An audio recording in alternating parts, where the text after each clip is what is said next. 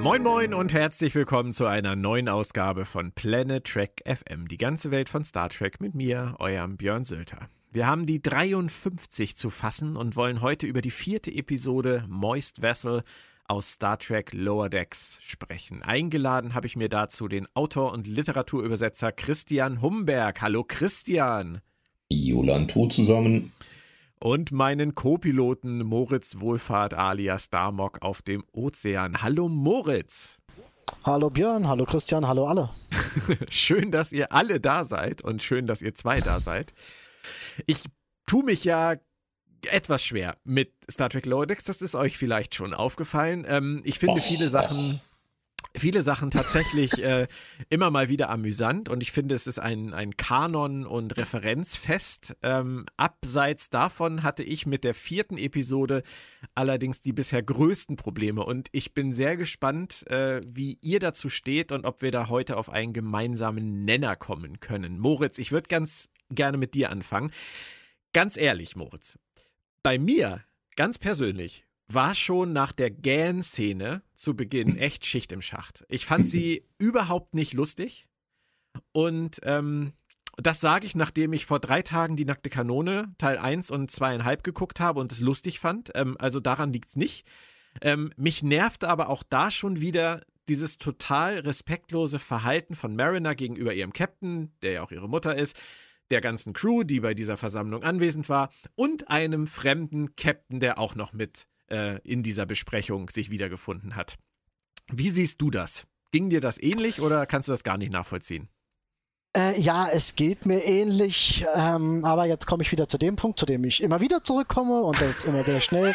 Das ist ganz einfach dem überzogenen Darstellungsformat geschuldet. Von daher rechne ich nicht mehr mit irgendwas lass, anderem. Lass uns das aber, lass uns nicht. dieses Argument bitte nicht immer wieder benutzen, weil du kannst nur ja, etwas übersteigern, weiß. was ja da ist. Und das ist vielleicht der Punkt, zu dem wir nachher kommen müssen. Aber dieses respektlose Verhalten, dieses ständige respektlose Verhalten, das ist ja kein latentes Verhalten, was bei jeder normalen Star Trek-Serie auch vorkommt, oder? Siehst du das so, Moritz? Dass man das einfach Nein. nur übersteigert aber in hat. Diesem, in diesem Genre kommt, ist das nun mal. Es ist ja aber eine Star Trek-Serie, ne? Es ist ja nicht nur eine Animationsserie, es ist auch eine Star Trek-Serie. Das kommt halt drauf an, wie man es sieht, sagte der Blinde.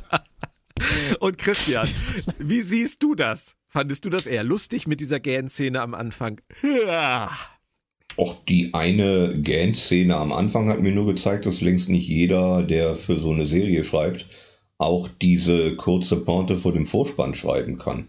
Ich fand okay. die relativ bemüht und auch kein nennenswertes bisschen lustig, ehrlich gesagt. Aber, okay. und das ist dann auch gleich mein Fazit der gesamten Episode, das ist nicht weiter dramatisch. Warum ist das nicht weiter dramatisch? Weil es nicht Weil, lustig ist und nicht immer lustig sein kann? Oder? Doch, es, theoretisch kann es das, aber nenn mir eine Serie, die über die komplette Staffel hinweg nur Glanzleistungen abliefert.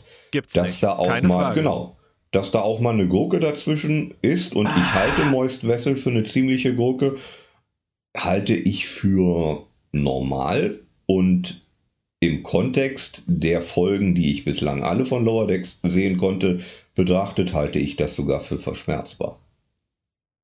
Okay, da sind wir dann natürlich. Okay, Moritz, sag du erstmal würde ich dir leider ein bisschen widersprechen wollen. Ich kenne Serien, deren erste Staffeln vom Konzept, von der Durchkonzeptionierung, wo es solche Hänger nicht gibt. Das mag sein, also, aber das sind mit Sicherheit die seltenen Ausnahmen. Nimm dir alle vorherigen Star Trek-Serien, die es je gegeben hat, und zeige mir deren erste Staffeln, die makellos wären. Du wirst sie nicht finden. Nein, ich, ich werde auch eher bei Christian, muss ich gestehen, Moritz. Also sowohl bei Star Trek-Serien als auch bei Genreserien oder bei Animationsserien. Wenn ich an Futurama denke, wieder die erste Staffel, da waren auch ganz tolle Glanzlichter dabei, aber auch ganz schöne Gurken. Das ist einfach so. Aber Christian, das ist eine qualitative Frage. Keine Frage, dass nicht jede Folge gut sein kann. Keine Frage, dass äh, es da Abstufungen in der Qualität geben kann und muss und darf und soll. Aber dieses Verhalten, dieses Verhalten von Mariner in dieser Szene, diesem, dieser Gruppe von, von Kollegen Menschen, ja auch Familie für sie, ähm, Ehrengästen gegenüber. Ist das noch Track? Ja, eigentlich schon. Wir dürfen nicht vergessen, dass wir es hier nicht mit quote-unquote richtigem Star Trek zu tun haben, sondern mit einer Zeichentrick-Comedy-Serie.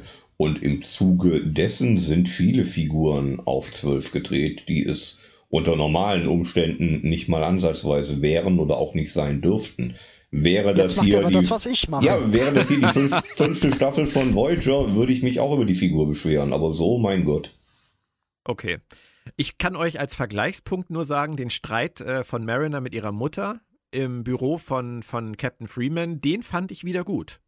Das war jetzt in der Beschränkung dieses, dieses Raumes, war das eine ehrliche Aussprache, bei der es dann auch mal ein bisschen heftiger werden kann. Ich fand sogar ihren Abgang mit dem, mit dem Live Long and Prosper fand ich sogar noch lustig. Ähm, das war für mich so an der Schwelle. Aber das ist vielleicht die Unterscheidung. Ähm, ich weiß nicht, wie es dir geht, mhm. Moritz. Sie haben halt manchmal so Sequenzen, wo ich denke, das ist, das, da treffen sie die feine Linie zwischen ist noch Star Trek genau. und ist es nicht Auf mehr. Auf die feine Linie wäre ich jetzt auch gekommen. Genau, ja. und, und das ist sie. Andere Szenen sind für mich halt jenseits von Gut und Böse. Das ist halt einfach, glaube ich, das, was mich stört. Und ähm, da ist es mir dann auch letztendlich echt total egal, ob es äh, nur in, in, in Ansätzen eine Star Trek-Serie ist. Ich werde auch in den nächsten Wochen und Monaten und Jahren bei Lower Decks, glaube ich, nicht an den Punkt kommen, dass ich sage, es ist mir komplett egal, ähm, wie sie auf den, den Idealen von Star Trek rumtrampeln? Oder ist das zu überhöht, Christian?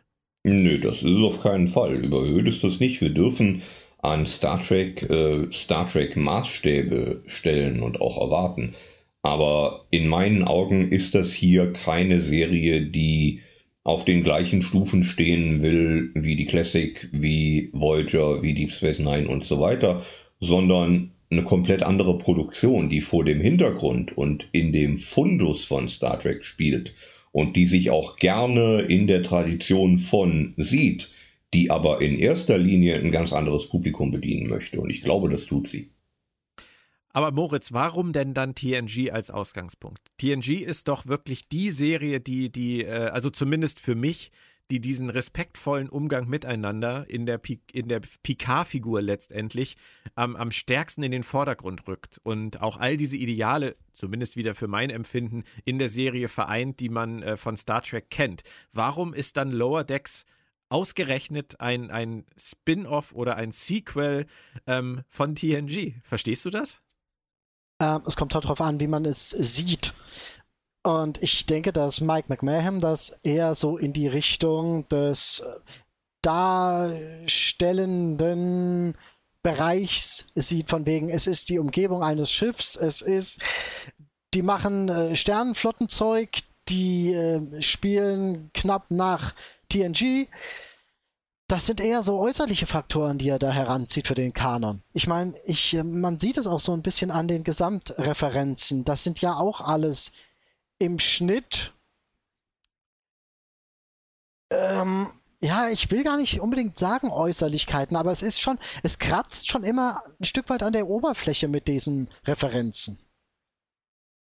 Von daher glaube ich nicht, dass er sich hier tatsächlich an etwas richtet, was dem, was wir kennen, vom ja, ja, ich, ich verstehe, inneren ich. Charakter ja. her nahe kommt. Aber ich finde es halt so witzig, dass er auf der einen Seite sagt, ähm, das ist ein, ein Liebesbrief an TNG, wenn ich aber beim Schauen als großer TNG-Fan das Gefühl habe, dass er die Serie nicht versteht. Das ist etwas, äh, was mir nicht in den Kopf will, aber vielleicht. Mehr ja auch nicht. Okay. Äh, Christian, ein anderes Thema. Ähm, die Nebenhandlung um Tandy. Du bist ja mhm. immer dafür zu haben, ähm, dich dagegen auszusprechen, wenn Figuren zu religiös werden in Star Trek, aus guten Gründen. Korrekt. Ähm, diese Nebenhandlung um diesen, dieses Crewmitglied, ich glaube, es war ein Lieutenant Junior Grade, der ähm, da seinen sein Aufstieg äh, sozusagen angepeilt hat und da diese, mhm. diese, was auch immer abhält. Ich will das gar nicht äh, näher definieren für mich. Und Tandy äh, prescht da rein, latscht durch sein, sein seine Zeichnung auf dem Boden ähm, und will ihm dann helfen, das Ganze wieder hinzukriegen. Passt das für dich überhaupt in die Serie? Oder in Star Trek? Habe ich, hab ich mich am Anfang auch gefragt, aus ähnlichen Gründen tatsächlich, aber es ist ja keine religiöse äh, Geschichte in dem Sinne, sondern mehr so ein Treck-Klischee, wie beispielsweise der Reisende ein höheres Wesen darstellte. Dieses Sujet gibt es ständig mal in den Star Trek-Serien, mit Sicherheit auch in anderen Science-Fiction-Serien. Und genau dahin zieht man hier ab. Wir sind nicht bei irgendeiner Sekte, wir sind nicht in irgendeiner Kirche, sondern bei einem Typen, der, und das, wie sich nachher herausstellt, auch natürlich nur zum Angeben, so tut, als würde er auf eine höhere Bewusstseinsebene steigen. Und das ist dann in Ordnung für mich, als jemand, der sagt, dass äh, Religion in der Sternenflotte wenig zu suchen hat. Ist dann natürlich aber auch wieder ein bisschen schwierig, wenn du einen Offizier hast, der sozusagen die, die Religiosität, wie er sagt, so als, ähm, als Ding benutzt, um cool zu sein. Er ist der Ascension Guy gewesen, hat er gesagt. Mhm. Ähm, Finde ich jetzt auch äh, ein bisschen unrühmlich, Religion für diesen Zweck da ranzuziehen. Mag sein, aber mich hat das jetzt nicht nennenswert groß gestört, weil es in meinen Augen ja jetzt nicht zwingend eine Religion zum Thema hatte oder das Thema Religion als solche, sondern eher eine, eine Spiritualität oder von mir aus ein, ein Warten auf einen Aufstieg zu einer höheren Existenzform. Und da sind wir bei klassischen Science-Fiction, bla bla blas. Und äh, wie hast du dann in dem Zusammenhang das Ende interpretiert mit dem Koala? Sehr, sehr schön. Es war, äh, er hat das bekommen, was er haben wollte, und während er es bekam, hat er festgestellt, dass er es nicht haben will, weil Aua tut weh. Und ich verstehe es nicht. Und der Koala, ähm, natürlich muss dann Koala sein, aber selbstverständlich. Moritz, da, da, da muss ein Koala sein. Da, ja. da gehst du mit, oder? Total. Äh, Irgendwas anderes wäre mir lieber gewesen. Also irgendwas Nichtmenschliches, das meine ich. Im Gegensatz zum menschlichen Koala. Ja. Okay. Wie dem auch sei. Ähm, aber was Tandy da tut, also sowohl das Reinpreschen in seine Zeremonie äh, und diese Zerstörungsorgie, die sie da anzettelt, äh, dann das ihm aufdrücken wollen, dass sie ihn, ihm hilft, um das Ganze jetzt doch wieder hinzukriegen. Es geht halt alles in die gleiche Richtung. Es geht auch in die gleiche Richtung für mich wie Bäumler, der vollkommen hohl dreht, als er erfährt, dass äh, Mariner befördert wird. Ähm, das ist, das ist halt ein Verhalten gegenüber seinen Kollegen und Mitmenschen, ein Verhalten, das Star Trek eigentlich ja nicht predigt, Moritz. Oder ist das, äh, ist das wirklich in dem Fall ähm, aus komödiantischen Gründen zu vernachlässigen? Gerade heutzutage vielleicht. Schwierig. Aber ja, gemessen an der Dynamik, die die beiden haben und dem Umfeld, das die Serie für sich etabliert hat. Also, also für diese Charaktere passt es. Ob das jetzt wirklich äh, Star Trek-mäßiges Verhalten ist, direkt nicht, aber es war charakterkonform. Von daher, damit kann ich leben. Was ich dann schwierig finde im, am Ende, selbst wenn man das jetzt mal alles so hinnimmt, ähm, Christian, diese, diese Sensors-Szene am Ende, ähm, ja. Mariners, Mariners Lernbereitschaft ist ja doch relativ gering, oder? Ja, immer gewesen, total, klar. Aber ja. wann immer wir mehr von ihr sehen, sehen wir auch, dass sie damit recht hat, weil sie mit ihrer ruppigeren Ellbogen passt schon Art die Sachen auch geregelt bekommt. Nicht so, wie sie im Buch stehen und nicht so, wie sie der typische Sternenflotten-Ensign schaffen würde, aber sie weiß, dass sie ihren Kram geregelt kriegt, wenn sie muss.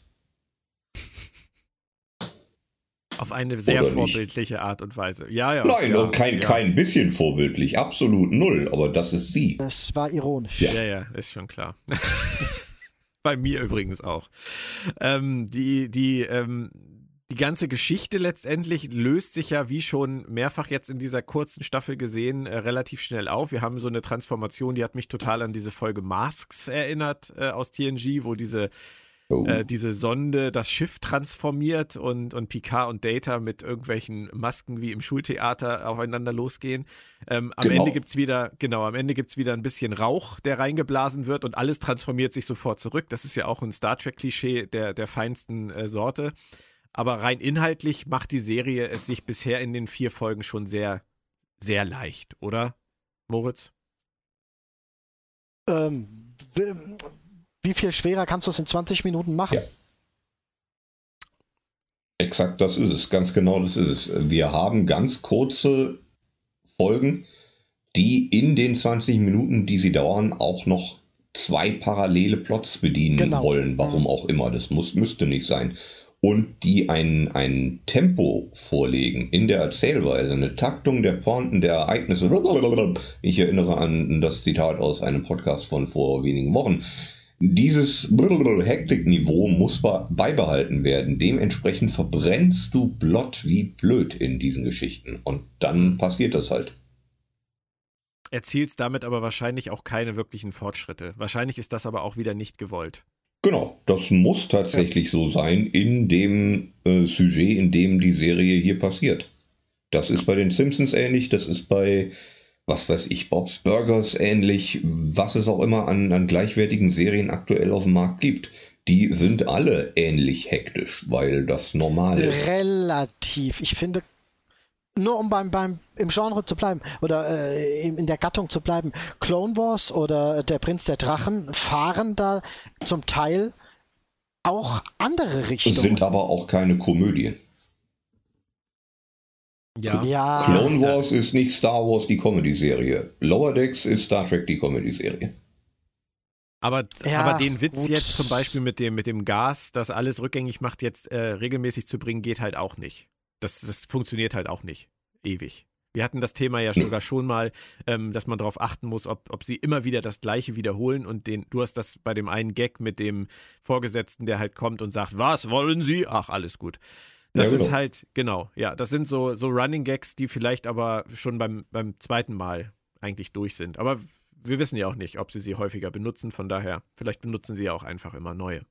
Ja, ein, ein Stück weit ist das, was sie mit Tandy hier machen, ja schon so eine Art Recycling von genau diesem Ansatz.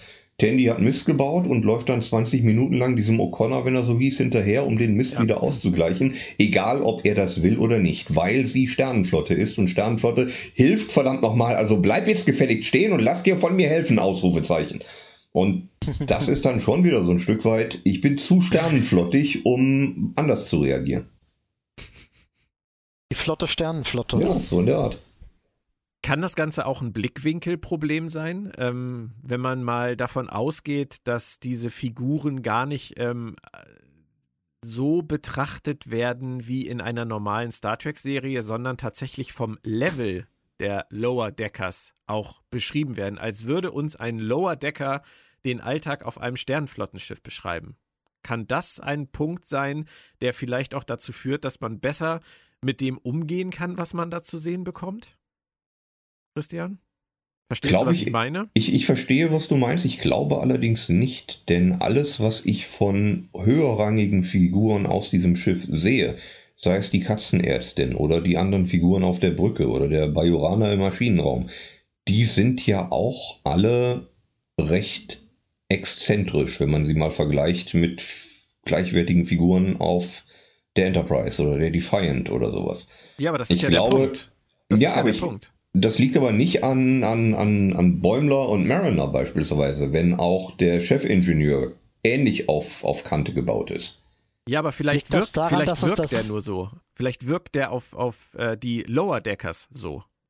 Weißt du, was ich meine? Ja, mag sein, aber das weiß ich nicht. Ob, haben wir hier einen Personalerzähler oder haben wir einen Ich-Erzähler? Der aus vier Figuren besteht, nämlich aus den Lower Deckers. Ich weiß ja. es nicht. Ich vermute ja. mal, wir gucken gleichwertig auf alle, hängen halt nur mit unseren Hauptfiguren ab. Okay.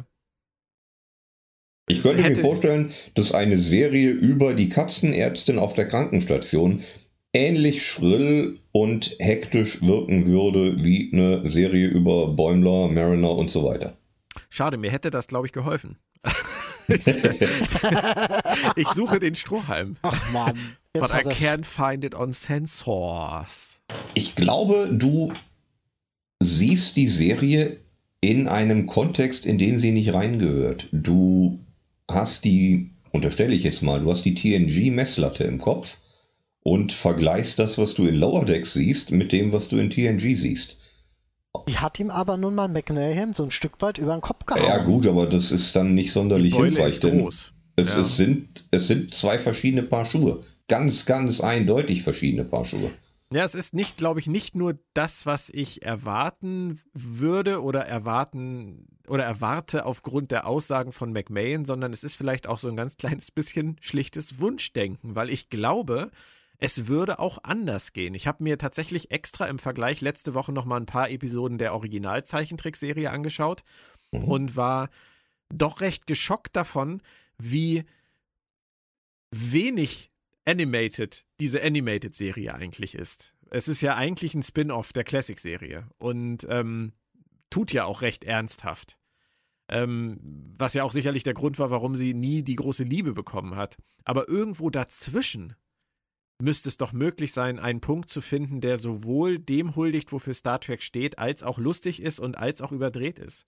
Also, wenn ich da an Figuren wie, wie Barclay zum Beispiel denke, das ging ja auch durchaus in Star Trek. Oder, oder Folgen. Nicht nur der, nicht nur der, auch die anderen Lower Deckers auf der Enterprise ja. oder die drei Lower Deckers auf der Voyager, die es ja auch gab, das waren ja auch äh, ähm, etwas behaftete Charaktere mit ihren Problemen. Ja. Aber schwierig. Ähm, es gab trotzdem noch ein paar Sachen, die ich positiv fand. Der erste Offizier wird für mich immer mehr zu so einer Art äh, Ersatz-Riker. Er, er hat ja so auch seinem Captain wieder relativ gut dabei geholfen, auf Kurs zu kommen und ein paar gute Ideen geliefert. Ähm, also der gefällt mir wirklich gut. Ich ähm, garantiere dir, Jerry O'Connell wird sich sehr freuen, das zu hören. Ja, ich bezweifle, dass es ihn juckt, aber. nee, im, im, im, im, Gegenteil. Ich glaube, der sitzt zu Hause und scharft mit den Hufen und wartet nur darauf, dass er endlich auf Conventions fahren darf. Ja, das glaube ich allerdings. Das glaube ich. Ähm, die Poker-Szenen fand ich natürlich sehr nett und auch, dass sie diese, diese gemeinsame Mission dieser zwei Schiffe, das war ja auch wirklich sehr, sehr trackiges Motiv, ähm, gezeigt haben. Den Telleriten-Captain, das sind alles Sachen, ähm, die finde ich total nett. Aber wie Christian halt sagte, die Folge an sich äh, war vielleicht jetzt mal nix, aber trotzdem würdest du, glaube ich, Christian, als Fazit der bisherigen Staffel sagen, das ist ziemlich klasse für dich immer noch, oder? Ich setze sogar einen drauf, auch auf die Gefahr hin, dass ich diesen Satz in einer zukünftigen Folge dieses Podcastes zurücknehmen müssen werde, werden muss, weil sich Dinge anders entwickeln, als ich es momentan voraussehe. Aber nach aktuellem Kenntnisstand dieser Serie und mit der Voraussage, dass die vierte Folge jetzt gerade die schwächste der bisherigen Staffel war, was ich nicht weiter dramatisch finde, wage ich mich zu folgender Vermutung äh, äh herauszulassen. Ich, wie fing der Satz an? Egal. Ich behaupte, ich behaupte, dies ist die in meinen Augen beste Star Trek-Serie seit Deep Space Nine. Bam. So, oh. man, man darf mich jetzt gerne fragen, warum ich das meine. Und das Internet lodert in hellen Flammen. Ich merke, dass das niemand tut. Okay, dann äh, spare ich mir jegliche Erklärung. Doch, doch, doch, doch, wir sind nur noch ähm, nicht bereit. Christian, nein, stopp, wir sind nur noch nicht bereit. Wir lassen doch sacken. Du musst, du musst uns schon die Chance geben, da kurz also in uns zu gehen. Also, mhm. wir haben nach Star Trek Deep Space Nine haben wir wenn wir mal, wenn wir mal Voyager dazu nehmen, oder ist Voyager, Voyager, für dich parallel zu Deep Space Nine? Nein, nein, Voyager ist quasi okay. nach Deep Space Nine. Wir nehmen Voyager, Voyager wir Enterprise. nehmen Enterprise, wir nehmen Discovery, wir nehmen Picard und ja. du sagst, es ist die beste Star Trek-Serie seit Deep Space Nine. Bitte erklär Correct. uns doch, warum. Okay. Ähm, John Michael Straczynski, der Babylon 5 Schöpfer, hat Ende der 90er, glaube ich, gesagt, Star Trek ist der Porsche, den Paramount sich nicht mehr traut, aus der Garage zu fahren, weil sie Angst haben, er bekäme Kratzer. Alles, was nach Deep Space Nine kam, war eine Variation dessen, was schon da war, zumindest schon mal alles in der Berman-Ära, und hat sich nicht getraut, den Status quo nennenswert zu verändern. Dadurch wurde Star Trek in meinen Augen irrelevanter, langweiliger, angestaubter und ging nicht mit den Entwicklungen des Mediums Fernsehserie wie vorher. Deep Space Nine hat variiert, aber auch komplett Neues geschaffen. TNG war ein Quantensprung im Vergleich zu dem, was die Classic-Serie aufgebaut hat. Es wurde auf einmal verzahnter, es wurde ein kleines bisschen erwachsener. Deep Space Nine wurde düsterer. Deep Space Nine hat dir gezeigt, dass du nicht von A nach B reisen musst, um Geschichten zu erzählen, sondern hat die Welt ein Stück weit kleiner gemacht und dann im Kleinen aber auch größere Geschichten gefunden, weil es auf die Charakterstärken auf einmal noch stärker äh, eingegangen ist, als es beispielsweise bei TNG war. Bei Voyager, mein Gott, wie hießen die Nebenfiguren? Weiß es noch einer, wie heißt der Steuermann auf Archer's Enterprise? Kim. Ja, Mayweather. klar, aber was außer, das ist der, der sitzt da, kannst du mir groß über den erzählen? Oh, der war, der gehörte zu den ersten. Moritz. Also seine Familie. Nein, ich So. finde das nicht. Zu den First Was- Ones, das freut JMS Was sich, wieder. dann, was sich dann aber geändert hat nach der Berman-Ära, war als Secret Hideout reinkam, die Kinofilme lasse ich jetzt mal außen vor von Abrams, als Secret Hideout reinkam und tatsächlich modernes Fernsehen mit dem Star Trek-Label gemacht hat. Das kann man so machen. Die Discovery ist optisch und auch von der Erzählschnelligkeit und so weiter eine sehr moderne Serie. Ob sie gut geschrieben ist, ist eine andere Frage. Beantworte ähm, sie doch einfach kurz. Du musst, Nein, du musst ist gar sie nicht so diplomatisch sein. Ist sie nicht. Und auch die erste Staffel Picard halte ich für ziemliche Grütze. Deswegen sage ich, Lower Decks ist die beste Serie seit Deep Space Nine. Sie machen komplett Neues. Wir sind eine animierte Comedy. In allem, was animierte Comedy an Genrekonventionen mitbringt, variieren aber trotzdem, genauso wie es TNG gemacht hat, genauso wie es DS9 gemacht hat, das Motiv Star Trek in dieses Setting, was wir hier machen wollen, nämlich animierte Comedy, ohne uns auf dem auszuruhen, was vor uns da war. Und wir machen das auch noch, wie gesagt, drei von vier Folgen, gut. Deswegen behaupte ich jetzt, Lower Decks ist die beste Star Trek-Serie seit Deep Space Nine. Ich bin gespannt, ob der Rest der Staffel mir diese Behauptung um die Ohren schlägt oder nicht. Also ich äh, finde es lobenswert, dass du dich traust, sowas rauszuhauen nach äh, drei von vier guten Folgen dieser Staffel. Ähm, Danke, danke. Du hast meinen absoluten Respekt für diesen Mut. Ähm, ich finde, es ist eine steile These, eine wirklich Ja. steile These. Ja, weiß ich, Ähm. äh, finde ich auch, aber bislang finde ich sie begründet. Okay. Ähm, ich tue mich ja schon schwer damit inzwischen. Also das finde ich ja, das finde ich ja gerade wahnsinnig lustig, Christian, dass du mir die letzten oder die ersten zwei Wochen im Podcast ja erklärt hast, dass es keine Star Trek Serie ist. Also zumindest keine Kanon-Serie. Und ich gesagt nicht. habe, Da bin muss ich nach aber, wie vor- muss es aber. Ja, okay, ja okay. Ähm, aber trotzdem ist es die beste Star Trek Serie seit Deep Space Nine. Also Ja, diesen, Wider, klar. diesen Widerspruch zu feiern, das wäre ja fast einen eigenen Podcast wert. Die, die am wenigsten Kanon-trackige Star Trek-Serie seit Deep Space Nine ist die beste Star Trek-Serie seit Deep Space Nine. Korrekt. Okay. Weil mich dieses nicht-kanonhafte nicht stört. Es ist eine Star Trek-Serie. Sie heißt so, sie wird von Star Trek produziert.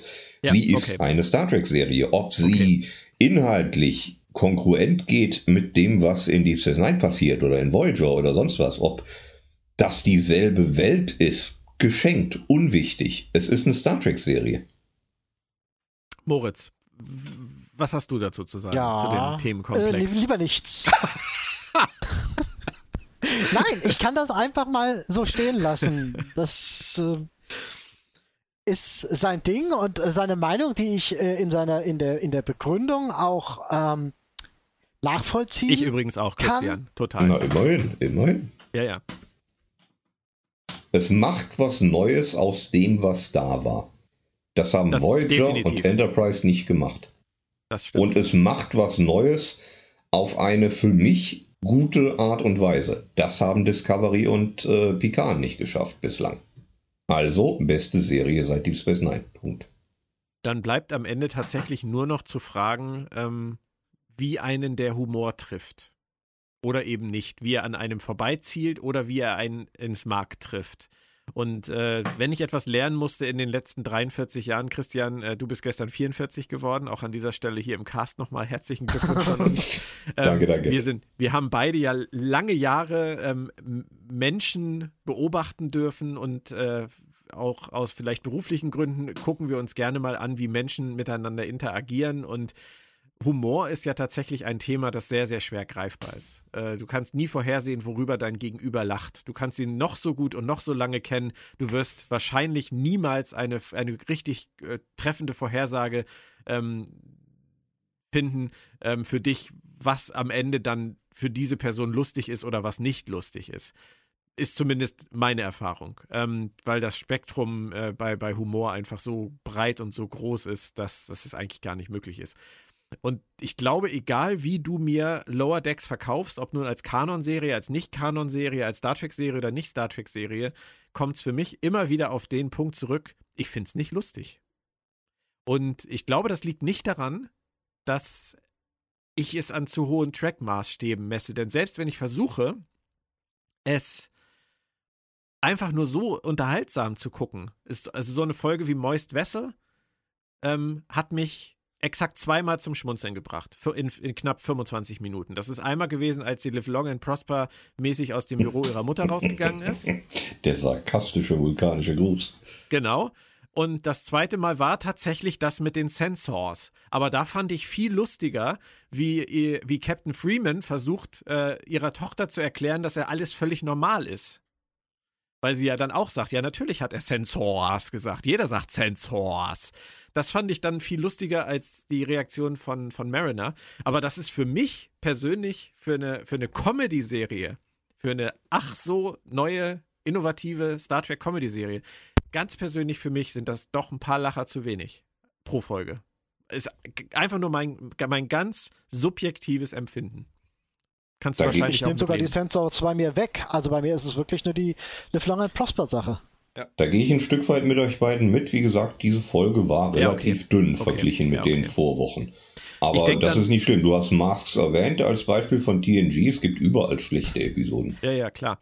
Aber ich denke halt an, an so Szenen wie ähm, in der ersten Folge zum Beispiel, wo, ähm, wo äh, Bäumler da von diesem Riesenviech da äh, fünf, gefühlte fünf Minuten durchgelutscht wird. Ähm, das ist, oder, oder meine, meine berüchtigten äh, äh Kack, Kack- und Kotzszenen aus der. Ja, aber das genau. ist es halt. Das, ist, das bleibt halt irgendwie ja. hängen. Und so die Schmunzler zwischendurch, die sind halt übersichtlich. Also zumindest für mich. Aber ich kann wirklich, äh, gerade auf der Humorebene kann ich wirklich mit allem leben. Also, ähm, und ich glaube auch wirklich, dass, äh, dass viele Menschen da draußen deutlich häufiger bei Lower Decks lachen als ich. Und Moritz. Glaube ich auch, ehrlich gesagt. Aber ja. das ist reine Geschmackssache. Und wenn es deinen nicht trifft, dann ist das so. Völlig legitim. Ja, vielleicht ändert sich's ja auch noch. Du hast ja recht, erste Staffel und so. Es ist mhm. schwierig. Wir haben erst vier Folgen und warten wir mal zumindest noch die weiteren sechs ab und dann nächstes Jahr die nächsten zehn. Und dann denke ich, kann man auch vielleicht ein, ein besseres Fazit äh, ziehen. Was mir noch aufgefallen ist in den letzten äh, vier Folgen, die Paarungen der Figuren sind ja doch sehr eindeutig verteilt. Also Mariner und Bäumler und äh, Rutherford und Tandy werden eigentlich immer zusammengemixt oder jetzt wie in dieser Folge Rutherford eigentlich völlig egal und Tandy hat eine Einzelhandlung. Meinst du, Christian, das ist äh, dem, dem, Anfang der Serie geschuldet oder geht es hier wirklich primär um Bäumler und Mariner? Ich glaube tatsächlich, dass es Absicht ist oder zumindest so in irgendeiner Serienbibel vorgeschrieben war, weil ich mir nicht vorstellen kann, dass vier verschiedene Autoren aus purem Zufall gleichzeitig so eine Aufteilung machen. Die A-Handlung Bäumler und Mariner, die B-Handlung halt dann eben die anderen beiden. Mhm. Aber ich könnte mir vorstellen, dass es im Laufe der Staffel selber merken und dann auch mal ein bisschen vermischen werden. Wobei natürlich vom, vom Wesen her, vom Beruf her, die Paarungen besser so zusammengehen als anders. Dass Tandy und Rutherford mehr miteinander zu tun haben als Tandy und Bäumler, Logisch, die beiden kannst du zusammen bei der Arbeit äh, zeigen. Tandy und äh, Bäumler begegnen sich, glaube ich, selten in irgendeiner Jeffreys-Röhre. Naja, also das hat man auch in früheren Star Trek-Serien äh, anders klar, sehen aber können. Aber klar, du kannst die auch in Szenen vorne an die Theke setzen und lässt die Handlung da spielen. Geschenkt. Moritz, salomonische Worte zum Schluss von dir. Echt? Ich gebe mir Mühe. Bitte. Ach so, ich soll jetzt irgendwas sagen. Bitte. Acts in N2. Oder war das nicht der? Ja, das war total salomonisch, äh, vor allem okay. im Kontext dieses Podcasts. Ähm, gut, dann würde ich sagen, war es das oh. äh, für heute äh, beim Podcast zur aktuell besten Star Trek-Serie seit Star Trek Deep Space Nine, ähm, ja. Planet Trek FM. Äh, you heard it here first. ja.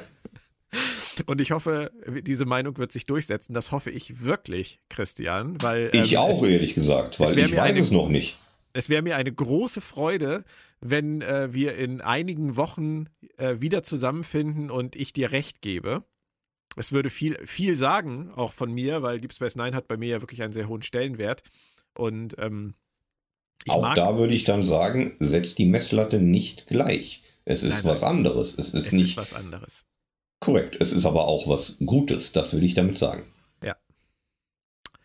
Danke euch beiden. Es hat äh, wieder sehr viel Spaß gemacht. Ähm, trotzdem äh, habe ich entschieden, bei Planet Track FM nicht mehr jede Episode einzeln zu besprechen in den nächsten Wochen. Ähm, das haben wir auch bei Twitter schon mal rausgehauen.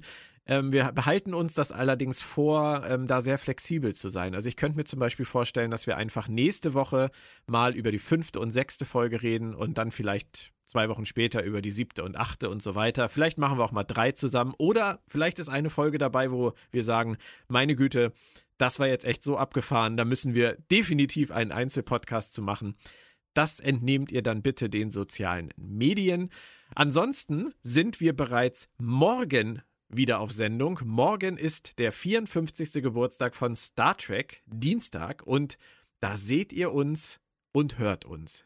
Ja, ja, richtig gehört. Bild und Ton zum ersten Mal zur Eröffnung des virtuellen Museums Raumschiff Eberswalde ab 20.01 Uhr uns im ersten Vodcast von Planet Track FM. Mit dabei Christian Moritz, Claudia Kern und meine Wenigkeit. Aber bereits ab 17.01 Uhr läuft die Eröffnung. Einfach mal bei Raumschiff Eberswalde gucken, dann verpasst ihr nix. Bis dahin verbleibe ich mit trackigen Grüßen. Danke euch beiden, bleibt gesund und tschö tschö. Tschüss. Langes Leben und Frieden.